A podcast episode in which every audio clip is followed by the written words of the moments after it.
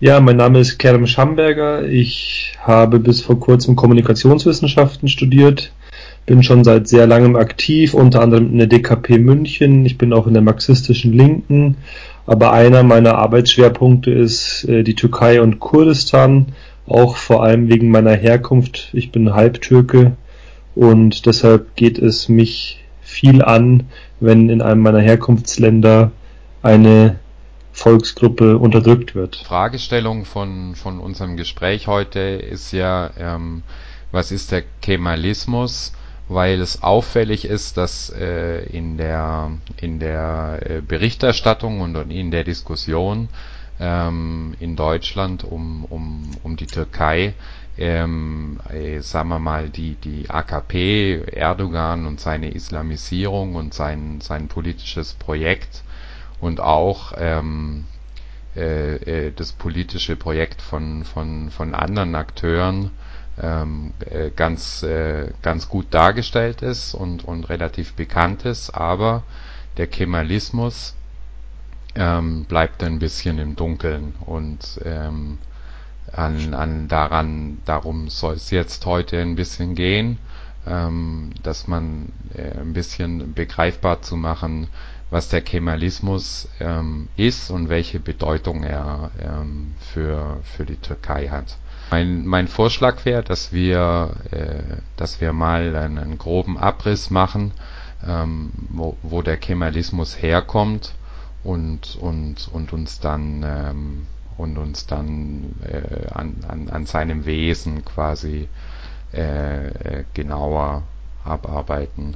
Ja, ähm, ja, was ist der Kemalismus eigentlich? Das ist eine ziemlich schwierige Frage, äh, an der sich auch Wissenschaftler abarbeiten, denn eigentlich gibt es keine politische Kraft in der Türkei, seien es äh, die Mitglieder der Republikanischen Volkspartei, JP, aber auch AKP-Mitglieder oder Mitglieder der Grauen Wölfe, der MHP, die nicht von sich behaupten, keine Kemalisten zu sein. Also jeder sagt irgendwie, er ist Kemalist oder hängt dem Kemalismus an. Deshalb ist es sehr schwierig und auch immer eine Frage der Zeit, was denn Kemalismus gerade ist. Ähm, prinzipiell würde ich Kemalismus als äh, eine Staatsideologie bezeichnen, die äh, am, am Anfang der türkischen Republik, die 1923 gegründet worden ist, ähm, sozusagen als der Kit oder der Leim der neuen Gesellschaft gedient hat. Man muss sich da ein bisschen die ähm, Vorbedingungen anschauen. Das Osmanische Reich war eigentlich schon seit den 1850er und 1860er Jahren im Zerfall begriffen und es gab dort keine äh, die Gesellschaft verbindende nationalistische Ideologie, sondern es war eigentlich ein Vielvölkerreich. Da hatten die Kurden ihre eigenen Rechte, die Araber, ähm, auch die Georgier teilweise und die turkmenischen Völker. Es war sozusagen ein Vielvölkergemisch, ähm, äh, wo sozusagen das verbindende Element äh, der Sultan war und äh, nicht irgendwie ein Nationalstaatsgedanke. Und deshalb, wie, wie wir auch bei vielen anderen nationalstaatlichen Bewegungen, Unabhängigkeitsbewegungen sehen, hat es äh, in diesem Unabhängigkeitskampf von 1900 18 bzw. 1919 bis 1923, also in der Zeit, als angeführt von dem Offizier Mustafa Kemal, der später Atatürk genannt worden ist, da kann ich später auch nochmal dazu kommen, muss Bedarf, hat es irgendeiner Ideologie bedarf, die äh, alle für Unabhängigkeit kämpfenden Volksgruppen vereint. Und so ist der Kemalismus zustande gekommen, ähm, der sagt, äh, äh jeder, der sich in dem Gebiet, um den es sich dreht, also die heutige Türkei, jeder, der sich Türke nennt, jeder, der die türkische Sprache spricht, jeder, der äh, sunnitisch ist, also dem sunnitischen Islam angehört, ähm, der ähm, kann sich Türke nennen. Und so wurde, weil ich vorhin schon gesagt habe, dieser gesellschaftliche Kit hergestellt, um überhaupt einen Nationalstaat auf ideologischer Ebene entstehen zu lassen.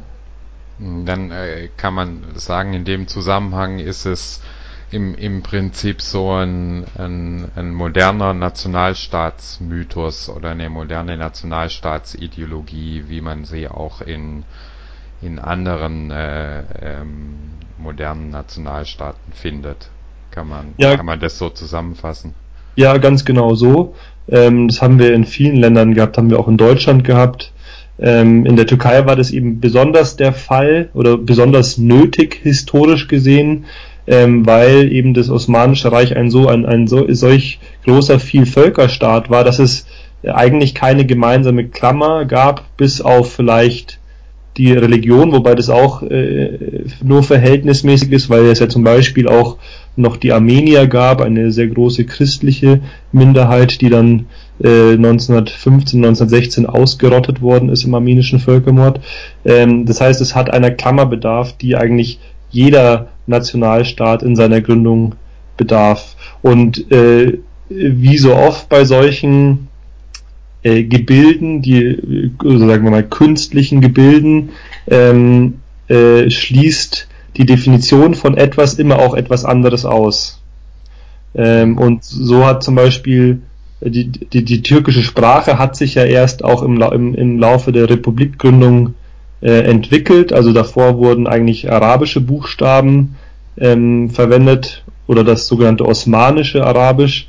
Ähm, ich habe zwei Semester äh, äh, Orientalistik studiert, deshalb äh, musste ich mich damit bisschen äh, beschäftigen. Das wurde ja komplett abgeschafft und es wurde sozusagen von Atatürk beziehungsweise von äh, türkischen Sprachwissenschaftlern eine eigene Sprache entwickelt. Ähm, äh, das, das, was dazu geführt hat, dass alles andere, also zum Beispiel die kurdische Sprache, nicht als Teil äh, des, der Türkei gesehen wurden, im Gegenteil sogar als staatszersetzend oder gefährlich angesehen worden ist, eben weil es in die Definition nicht reingepasst hat und etwas anderes war. Genauso wie andere Religionen außer der sunnitische Islam, also zum Beispiel die Aleviten oder im krassesten Fall die Armenier, ähm, nicht dazugepasst haben in diesen in dieses Konstrukt des Türkentums und äh, deshalb äh, das ganze tödliche Konsequenzen für die Menschen hatte, hatten hatte die äh, gesagt haben, nee, wir sind nicht Türken, sondern wir sind Aleviten, wir sind Sasa-Kurden, wir sind Armenier. Was äh, ich jetzt eine ne interessante Frage finden würde, ähm, ist, wer, wer äh, sozusagen diese, diese Staatsideologie ähm, tragen hat oder trägt auch äh, am meisten immerhin, ähm, war sie ja, war, war ja dieser Kit-Kemalismus oder ist vielleicht auch noch, das kannst du vielleicht besser sagen, ähm, ja wirklich, äh, soweit ich weiß, ähm, wirklich sehr, sehr konstituierend für die Türkei. Ähm, äh, also ähm, wen, äh, wer, wer trägt welche, also kann man, äh, gibt es bestimmte Schichten oder Klassen, die ähm, sozusagen den Kemalismus ähm, besonders verinnerlicht haben? Wie, wie ist da das Verhältnis in, in der Gesellschaft? Also man kann eigentlich sagen, dass sich der Kemalismus äh, in der, während der Existenz der türkischen Republik immer auch in einem gewissen Kampf mit islamischen oder sogar islamistischen Elementen der Gesellschaft ähm, gefunden hat. Also äh, ein Gründungsbestandteil äh, des Kemalismus ist der Laizismus, also die offizielle Trennung zwischen Staat und Religion. Äh, Klammer auf, man kann darüber diskutieren, inwiefern das in der Türkei wirklich umgesetzt ist. Es gibt eine staatliche Religionsbehörde, Dianet, die sämtliche Moscheen, sämtliche Imame äh, in der Türkei bezahlt. Also deshalb würde ich das äh, nur eine sehr unvollständige Trennung von Staat und Religion nennen. Aber auf jeden Fall Laizismus war ein Gründungsbestandteil auch. Das hat dann zum Beispiel dazu geführt, dass ähm, ähm, muslimische Männer keine muslimischen Kopfbedeckungen mehr tragen sollten. Das hat dazu geführt, dass äh, große Kampagnen in den 30er Jahren dafür geführt, dazu geführt, äh, dafür geführt, geführt wurden, dass Frauen ihre Kopfbedeckung, ihre Vollverschleierung Verschleierung abnehmen und entweder nur Kopftuch tragen oder am besten gar kein Kopftuch tragen. Und so hat es immer zu einem Kampf zwischen äh, äh, Kemalismus und islamischen, islamistischen Elementen in der Gesellschaft gegeben. Und die ha Hauptträger äh, des Kemalismus äh, waren zum einen die türkische Armee, die sich immer als Hüterin ähm, der ursprünglichen Gründungsideologie der türkischen Republik gesehen hat, bis die AKP 2001 an die Regierung gekommen ist, beziehungsweise bis 2008 wo es zu einem massiven Kampf zwischen AKP-Regierung und türkischer Armee äh, gekommen ist. Da können wir vielleicht später noch drauf zurückkommen. Also zum einen die türkische Armee, dann natürlich die republikanische Volkspartei CHP, Cumhuriyet Halk Partisi. Ähm, das ist sozusagen, das war die ähm, äh, Partei Atatürks, die bis Anfang der 50er Jahre auch die einzig wählbare Partei in der Türkei war und die sich bis heute auch als Hüterin des Kemalismus sieht. Und es waren mh, zu einem gewissen Teil auch westlich orientierte Elemente des türkischen Kapitals, also in Izmir und Istanbul, äh, die sich bis heute wahrscheinlich auch als kemalistisch ähm, bezeichnen würden. Dann kann man also schon sagen, dass der ähm, Kemalismus ähm, den, den, den neuen Staat, äh, also dass es eine, eine, eine, eine Ideologie der, der, der Moderne ist, eines modernen ähm, äh, kapitalistischen Staates.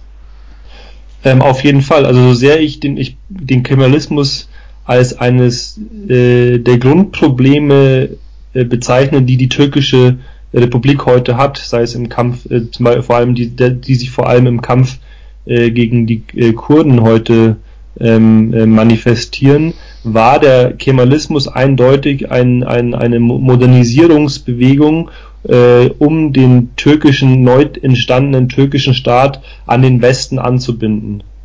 Mhm. Äh, das kann man eindeutig so sagen. Ein, nur ein ganz kleines Beispiel dafür ist, dass ähm, äh, die arabische Schrift abgeschafft und verboten worden ist und übergegangen worden ist zu einer, einer lateinischen Schrift. Dass viel, im Türkischen sich viele französische Wörter wiederfinden. Das hat auch mit der Besatzungszeit zu tun, aber das wurde auch gerne adaptiert. Hm. Ähm, vielleicht noch ergänzend zu der vorherigen Frage ist, dass der Kemalismus auch immer eine Bewegung der, des, der, der, der, des Bürgertums war, der, des, der städtischen Leute und es immer eine Kluft gab zwischen den kemalistischen Städten und der kemalistischen Elite und der religiösen islamischen Landbevölkerung. Und äh, diesen Konflikt haben wir eigentlich auch bis heute durchgehend, ähm, weil der Kemalismus es nie wirklich verstanden hat, auch mit den islamischen Gefühlen und Ideen der einfachen Leute in der Türkei umzugehen und immer diese Leute immer ein bisschen von oben herab behandelt hat, ähm, was dazu geführt hat, dass schon in den 90er Jahren, aber spätestens mit 2001, mit der Wahl der AKP, sich das Blatt gekehrt hat und äh, daran auch ein Erfolgsfaktor der AKP liegt, die gesagt haben, Jetzt sind wir an der Reihe, jetzt ist die Landbevölkerung, die anatolische Landbevölkerung, die sehr konservativ ist, an der Reihe und wir lassen uns nicht mehr von den Städtern aus Istanbul und Ankara und Izmir, die alle antireligiös und kemalistisch sind, ähm, äh, dominieren. So die Erzählung der AKP. Ähm, mhm. Hat sich das denn auch, auch in, in, in der Ökonomie der Gesellschaft ausgedrückt? Also ähm, wie ähm, hat sich hat sich denn ähm, oder ich, ich gehe davon aus, dass es so ist, dass dass äh, mit, mit der Gründung der modernen Türkei ähm, und und und sage ich mal dem Wirken dieser dieser Staatsgründungsideologie ähm, es auch zu Veränderungen gekommen ist im im in in der Ökonomie. Also ähm, ja. gibt's da gibt's da ähm, auch auch klare Zusammenhänge? Also es gab äh, im Osmanischen Reich nur sehr, sehr wenig industrialisierte Ökonomie, also sehr wenig Fabriken etc.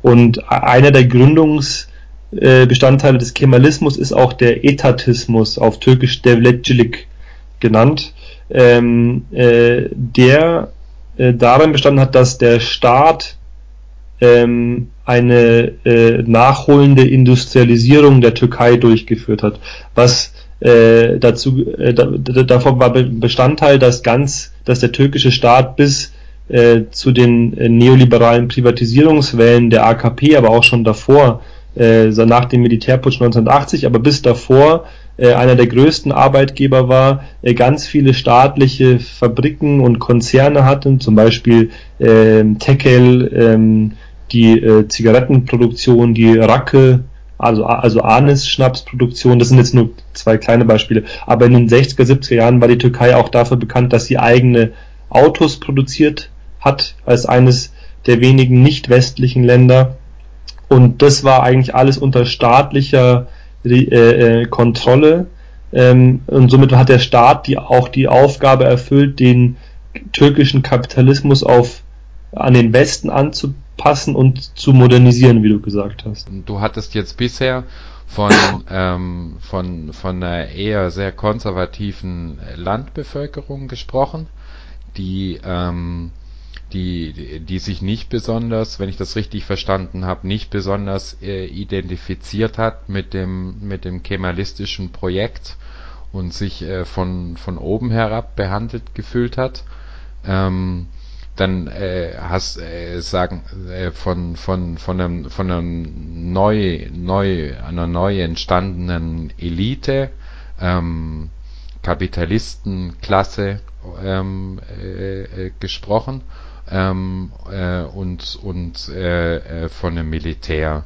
Aber ähm, wenn es zu einer ähm, zu einer Industrialisierung gekommen ist dann bedeutet das ja auch, dass äh, eine, eine Arbeiterbewegung in, ähm, in, entstanden sein wird, nehme ich an. Wie ähm, ist denn da das Verhältnis zwischen, zwischen Kemalismus und ähm, Gewerkschaftsbewegung? Gibt es äh, sozialdemokratische Bestrebungen im, im, im Kemalismus? Wie, wie, wie hat man sich denn das vorzustellen? Also vielleicht zu, zu, zu Beginn, ich, auf, in dieser Frage bin ich nicht unbedingt ein Experte. Ähm, wenn man sich aber betrachtet, äh, bis ich glaube 1952 war die JHP, also die Republikanische Volkspartei, die einzig wählbare Partei und hatte damals und hat bis heute einen äh, Arbeitnehmer, also arbeiterorientierten Teil oder eine arbeitnehmerorientierte Fraktion ähm, sozusagen war in den Einparteienzeiten der türkischen Republik, die ja äh, immerhin fast 30 Jahre gedauert hat, ähm, die Arbeiterbewegung äh, ähm, immer auch repräsentiert in einem gewissen Maße durch die Staatspartei JHP. Ähm, ob es damals viele Streiks gegeben hat oder nicht, muss ich, bevor ich jetzt irgendeinen Schmarrn erzähle, muss ich ehrlich sagen, das weiß ich nicht.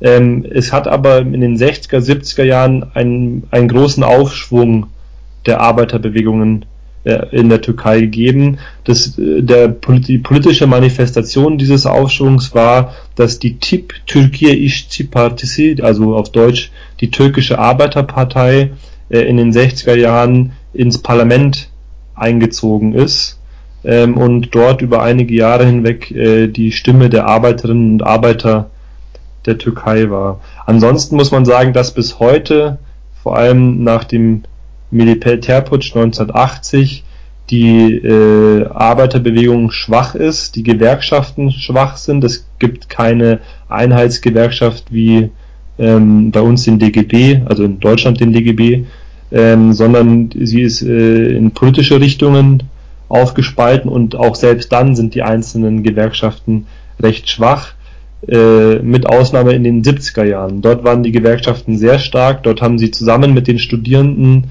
an den türkischen Universitäten große Streiks, große Demonstrationen organisiert.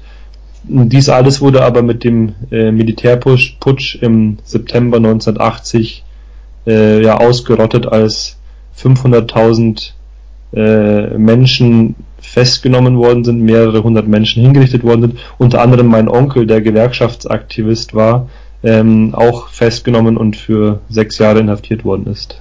Aber so ganz befriedigend kann ich die ähm, Frage nicht beantworten, weil ich über die gewerkschaftlichen Bewegungen in den 30er, 40er Jahren in der Türkei nicht viel weiß.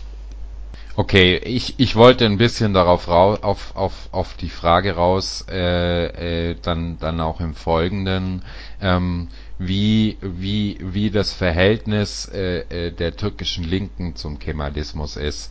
Also mhm. äh, es gibt andere äh, äh, äh Staatsgründungsmythen ähm, oder auch weniger Mythen, beispielsweise ähm, in, in Lateinamerika Simon Bolivar, auf den bezieht sich ähm, bezieht sich äh, in, in Venezuela oder in Kolumbien ähm, quasi fast jeder, ob er ähm, links ist oder ganz rechts, würde jeder sagen, ähm, er, er macht Politik im Sinne Simon Bolivars.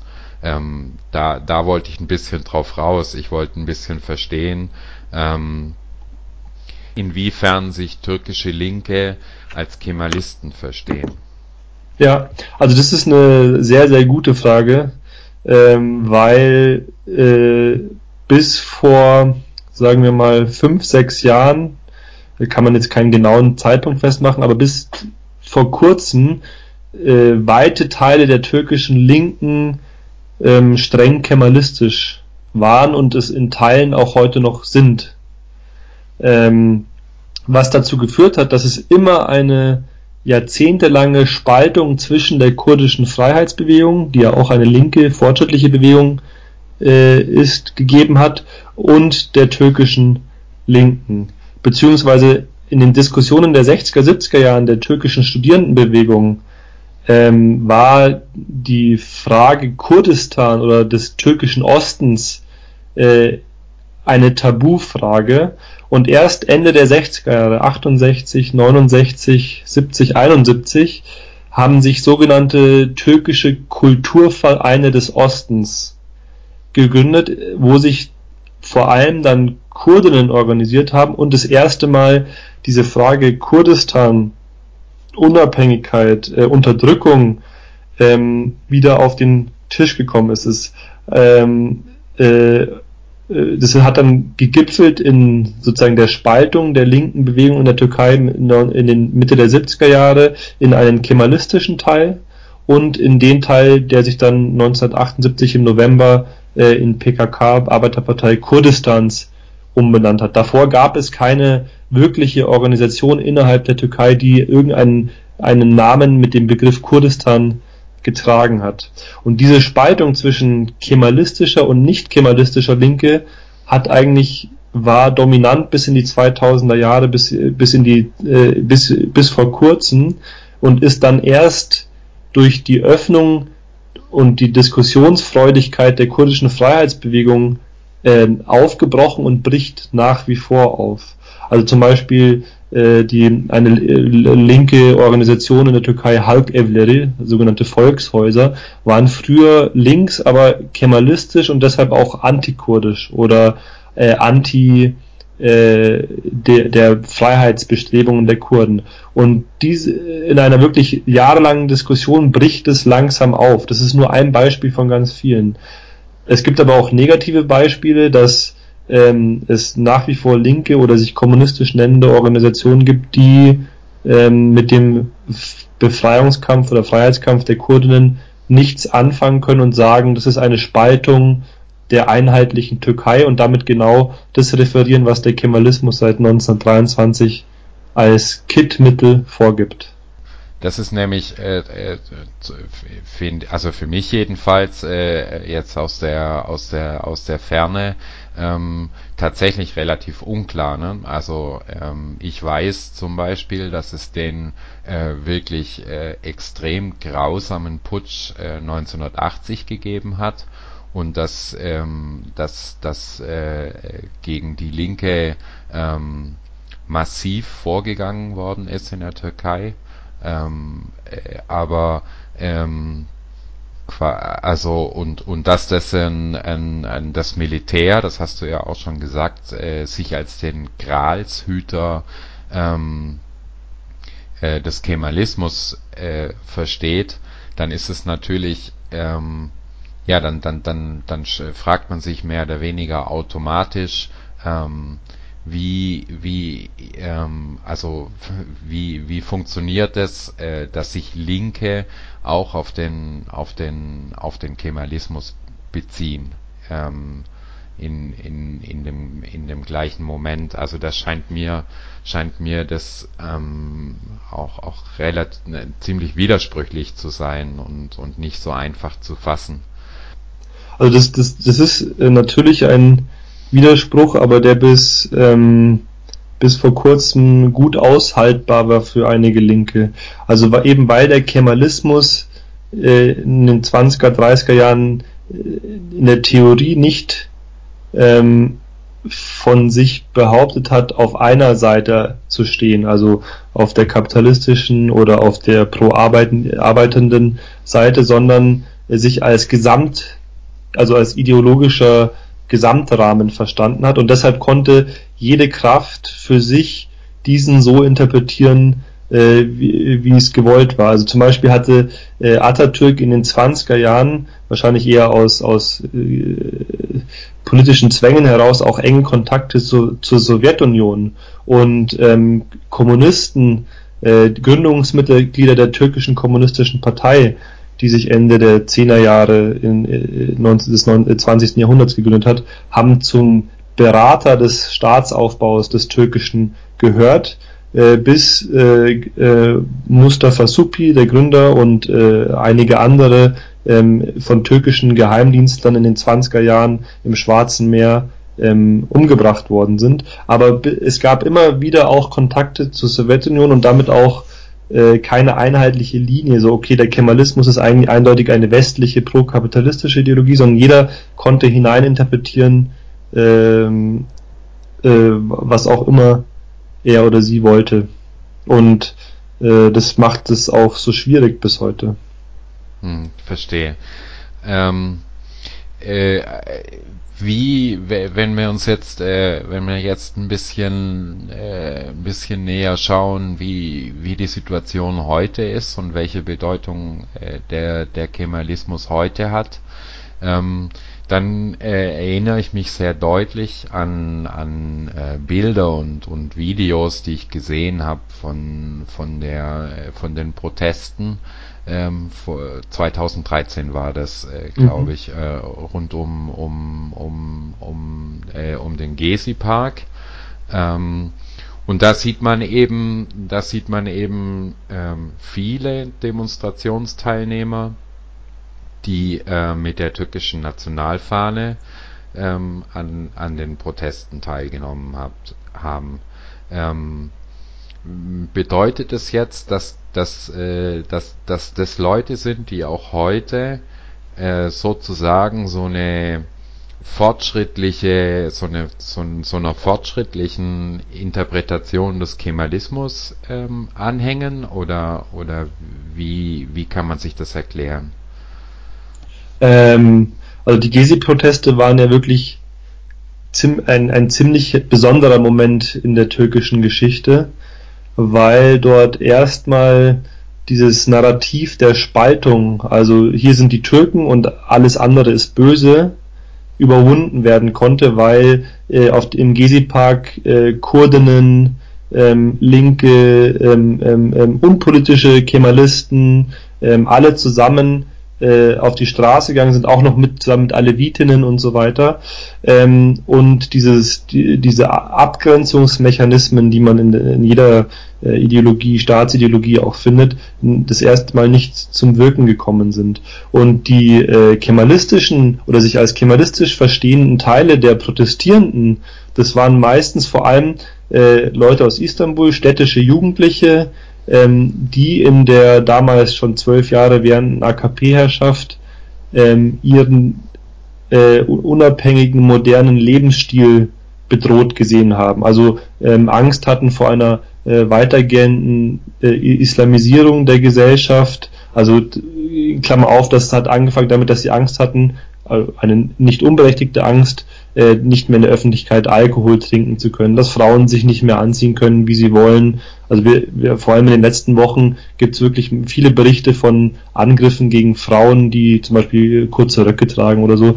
Und ähm, äh, diese gefühlte, aber auch tatsächliche Aufhebung der Trennung von Staat und Religion, also der fortschreitenden Islamisierung der Gesellschaft, äh, die, diese Angst hat viele der kemalistischen Teile ähm, auf den Gezi-Park getrieben und zum Demonstrieren gebracht. Und dort sind die das erste Mal mit den kurdischen äh, äh, Menschen zusammengekommen, die äh, auch aus wieder aus anderen Gründen am Gezi-Park demonstriert haben. Und dort haben die sich kennengelernt und haben auch viele Barrieren und Schranken ähm, äh, überwunden, die beide Seiten in den Köpfen hatten. Und deshalb war das was ganz Besonderes. Dann ist das nicht äh, äh laut dir nicht Ausdruck ähm, der kemalistischen Ideologie in jeder Konsequenz, sondern, sondern Ausdruck äh, erstens mal eine Opposition zur, sage ich jetzt einfach mal, religiösen Gängelung ähm, ja. durch das AKP-Regime und und und und äh, ähm, eher eher eher eine Stellungnahme für ähm, den West, also äh, die die die Orientierung nach dem Westen, das republikanische. Also so wie das mit jeder großen komplexen Ideologie ist, äh, war das bei den türkischen Jugendlichen, die am Gezi Park protestiert haben, äh, auch so, dass sie sich sozusagen einen Teil aus dieser Ideologie genommen haben, also den Laizismus, die Orientierung an westlichen Lebensstilen, beziehungsweise in Anführungsstrichen an modernen Lebensstilen, wenn man jetzt diesen äh, Eurozentrismus äh, mit hineinnehmen will, ähm, war es, die, der, der dazu geführt hat, dass die Leute auf die Straße gegangen sind und äh, gegen die Gängelung und gegen die Einschränkungen der Entfaltungsmöglichkeiten seitens der AKP-Regierung die Jugendlichen eben auf die Straße gegangen sind und protestiert haben.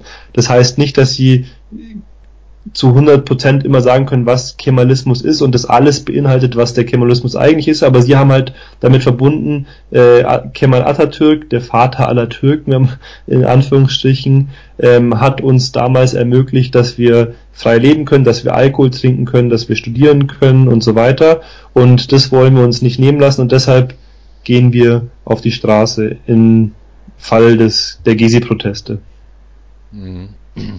Ähm, gut, die, die, die Gezi-Proteste wurden, wurden ja äh, mit, mit äußerster Brutalität niedergeschlagen und sind jetzt derzeit ähm, äh, wen, wenigstens nicht mehr äh, in, in Form von, von, von Demonstrationen ähm, oder von großen Massendemonstrationen sind sie, sind sie derzeit nicht mehr sichtbar auf, aufgrund der Repression, aber ähm, äh, äh, der, der, der, also der, der Kemalismus hat ja anscheinend ähm, auch äh, äh, ganz schön eingesteckt in, in, in, äh, in, in den letzten Jahren unter, unter nach dem, nachdem äh, äh Erdogan äh, und, und die AKP die, die, die Macht äh, oder die Regierung übernommen haben. Wie würdest du es denn einschätzen? Wie steht es denn ähm, aktuell um den Kemalismus? Ja, also man muss sagen, dass die stärkste Bastion des Kemanismus, die, die Armee, eigentlich gefallen ist aus, aus deren Perspektive.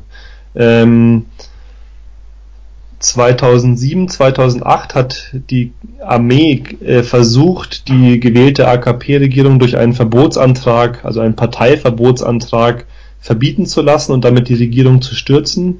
Das war eigentlich der offene Machtkampf ähm, ähm, zwischen kemalistischer Armee und AKP. Der hat sich fortgesetzt mit den sogenannten Ergenekon-Verfahren in den Jahren darauf, 2010, 11, 12 ähm, wo ähm, viele kemalistische Militärangehörige festgenommen worden sind mit dem Vorwurf, einen Putsch zu planen oder einen Coup zu planen.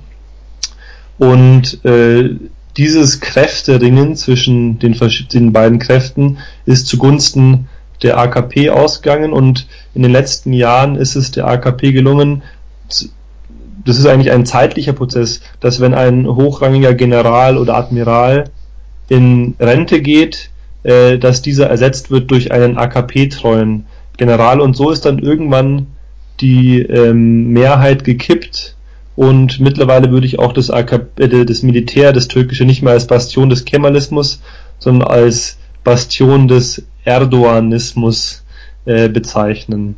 Man muss dazu sagen, dass dieser Machtkampf zwischen AKP und Militär und dazu da kommen wir zu aktuellen Fragen, niemals gelungen wäre, wenn die AKP nicht die Unterstützung des äh, der Gülen-Anhänger, der Gülen-Glaubensgemeinschaft von Anbeginn an, also von 2001 an, gehabt hätte. Der, der Grund dafür ist, dass ähm, schon beginnend vom, ab 2001 beziehungsweise in den 90er Jahren äh, die Gülen-Bewegung es geschafft hatte, zentrale Stellen im Staat zu besetzen, durch hochrangige Beamte zum Beispiel. Weniger im Militär, aber zum Beispiel in Polizeistrukturen, in, den, in, den, in der Richterschaft, bei den Staatsanwälten, im Bildungsministerium etc. pp. Also die äh, Gülen-Anhänger äh, haben sozusagen die äh, bürokratische Elite gestellt und die AKP hatte und Erdogan hatte die Massen hinter sich. Und deshalb haben die sozusagen eine Art Zweckbündnis nach 2001, nach der Wahl der AKP eingegangen, um die Macht gemeinsam gegen das kemalistische Militär und gegen kemalistische Elemente im Staat zu sichern. So, und dieses Bündnis hat, wie wir alle wissen, bis 2013 bzw. 2014 Bestand gehabt und ist dann auseinandergebrochen. Ob wir jetzt darauf zu sprechen kommen, weiß ich nicht. ich lieber nochmal nach den, nach den Kemalisten fragen.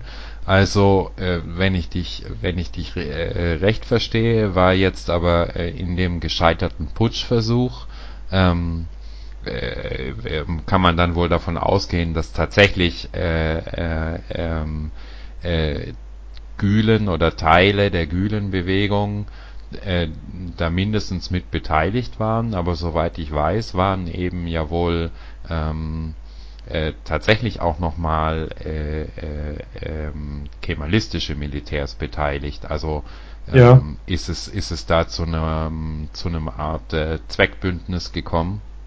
Ja, genau, richtig. Äh, also gegen gegen gegen Erdogan. Ähm, äh, was gescheitert ist und geschliffen wurde, aber dann, äh, äh, also der, der Putschversuch ist ja gescheitert äh, äh, und, und, und das hast du ja schon gesagt, im Militär ähm, äh, ist, ist, ist anschließend auch, auch äh, sind, sind anschließend die, die kemalistischen Teile äh, nochmal äh, massiv entmachtet worden.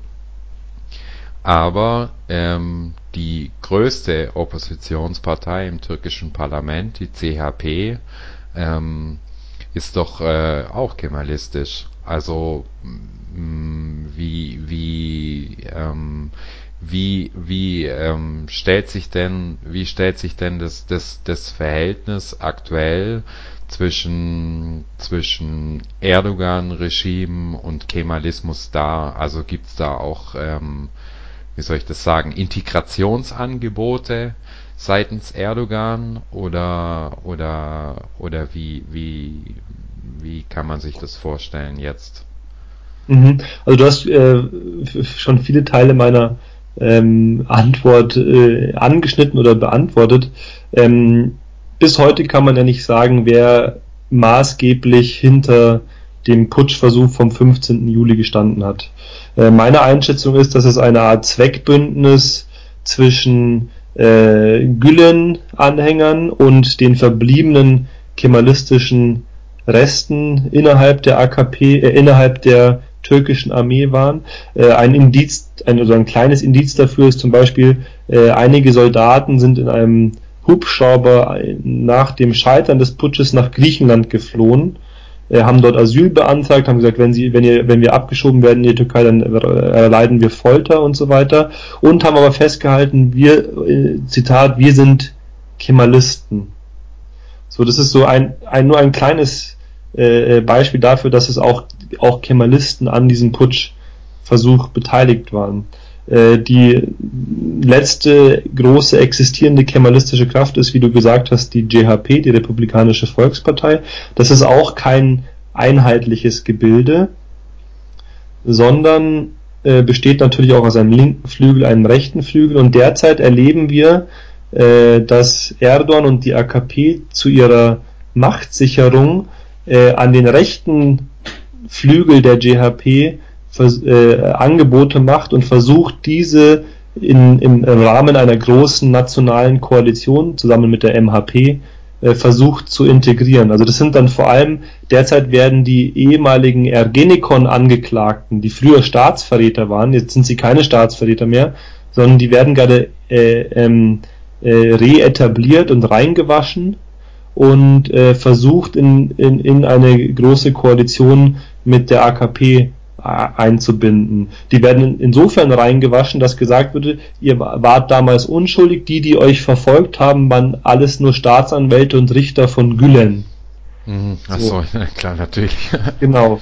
Ähm, und jetzt ähm, äh, es, und das Verhalten jetzt der JLP ist sehr widersprüchlich. Also zum Beispiel Kemal Kılıçdaroğlu, der Vorsitzende von der JLP, gehört, der ist ja selber Kurde, ist Alevit, ähm, auch wenn er das nie so hervorhebt, äh, ähm, gehört er ja nicht der linken, aber sagen wir mal liberalen Fraktion an und besteht auch unter Druck der rechten kemalistischen Elemente in seiner Partei. Und deshalb haben wir momentan so ein seltsames Verhalten der JEP, die zum einen die äh, antidemokratischen Maßnahmen ähm, der äh, während des Ausnahmezustands des jetzigen seitens Erdogans immer verurteilt, zum Beispiel die Festnahme von Journalisten etc., aber die großen Leitlinien der Politik begrüßt. Also ein Beispiel nur, äh, als die ähm, türkische Armee äh, nach Rojava bzw. Nordsyrien einmarschiert ist, jetzt vor sechs, sieben Wochen, hat äh, Kılıçdaroğlu gesagt, er steht da voll dahinter und wünscht unseren in Anführungsstrichen Soldaten äh, viel Glück und viel Erfolg. Also ähm, ein weiteres Indiz dafür ist, dass bei der großen Erdogan-Jubelveranstaltung im Istanbul auf dem Yenikappe Palast, äh, äh, Platz, wo wirklich Hunderttausende bzw. Millionen von Menschen waren, nicht nur ähm, Erdogan aufgetreten ist, nicht nur Yildirim, also der Ministerpräsident, sondern auch ähm, der GHP-Vorsitzende Kılıçdaroğlu aufgetreten ist und damit eigentlich den visuellen Schulterschluss mit der AKP-Regierung ähm, vollzogen hat, was auch innerhalb der GHP ähm, für sehr viel Kritik und ähm, Missmut ähm, gesorgt hat. Ich hoffe, diese Widersprüchlichkeit zwischen zum einen Kritik an den diktatorischen Maßnahmen, aber zur anderen Unterstützung äh, ist deutlich geworden. Es ist also noch nicht, es findet derzeit ein ein, ein Richtungskampf innerhalb der GEP statt, in welche Richtung man geht. Unterstützt man die prodemokratischen und damit zwangsweise auch kurdischen Kräfte oder stellt man sich an die Seite des Diktator Erdogans? Okay, ähm, äh, das, das, das wäre, wäre jetzt auch, auch äh, äh, quasi meine, meine, meine nächste Frage gewesen, vielleicht die, die abschließende. Ähm, klar äh, dürfte sein, dass äh, ähm, ähm, ein, ein großes äh, Hindernis, äh, das es in, in, in der Türkei gibt, ähm, auf, auf dem Weg zu einer, sage ich mal, zivilisierten, demokratischen ähm, Gesellschaft ist der Krieg äh, äh, in, in, in Kurdistan. Also ähm, äh, und und äh, jetzt äh, habe ich mich gerade gefragt, wäre denn der Kemalismus ähm, im, im positiven Fall ähm, überhaupt in der Lage, mit der, mit der kurdischen Freiheitsbewegung äh, Frieden zu schließen? Ja, das ist äh, Gegenstand großer Diskussion. Meiner Meinung nach äh, muss der Kemalismus überwunden werden, weil der Kemalismus eines der grundlegenden Probleme äh, der heutigen Türkei ist. Also die Diskriminierung von Minderheiten, von anderen Religionen, alles, was nicht in dieses äh, eine Sprache, eine Religion, ähm, eine Fahne, eine Nation, ein Staat äh, Denken passt, wird ausgegrenzt. Und das ist die Grundlage auch heute noch, die prinzipielle Grundlage des Kemalismus. Und deshalb muss eigentlich der Kemalismus überwunden werden, äh, um ein Zusammengehen äh, ähm, der kurdischen Freiheitsbewegungen mit großen Teilen der türkischen äh, Bevölkerung und türkischen Demokratiebewegungen zu ermöglichen. Und in weiten, also in, in einigen Teilen ist es auch schon gelungen. Das sieht man in dem Projekt der HDP, der Demokratischen Partei der Völker, aber auch des HDK, des Demokratischen Kongress der Völker, sozusagen die zivilgesellschaftliche Vorfeldorganisation, die deren Gewicht ich nochmal äh, höher einschätzen würde als nur der HDP. In der auch ganz, ganz große Teile der türkischen linken und türkischen fortschrittlichen Bewegung zusammen mit der kurdischen Bewegung organisiert sind und die es geschafft haben, diesen äh, ausgrenzenden Kemalismus zu überwinden und gesagt haben, wir müssen eine neue multiethnische, multireligiöse äh, Staatsidee entwickeln, in derer die Türkei dann fortexistiert. Äh, deshalb, äh, ja, Kemalismus muss überwunden werden, weil ohne den geht es nicht. Wobei ich weiß, dass diese Aussage, vor allem wenn sie von einem Halbtürken kommt, wirklich äh, zu starker Kritik führen kann und aber ich da auch immer für Diskussion offen bin.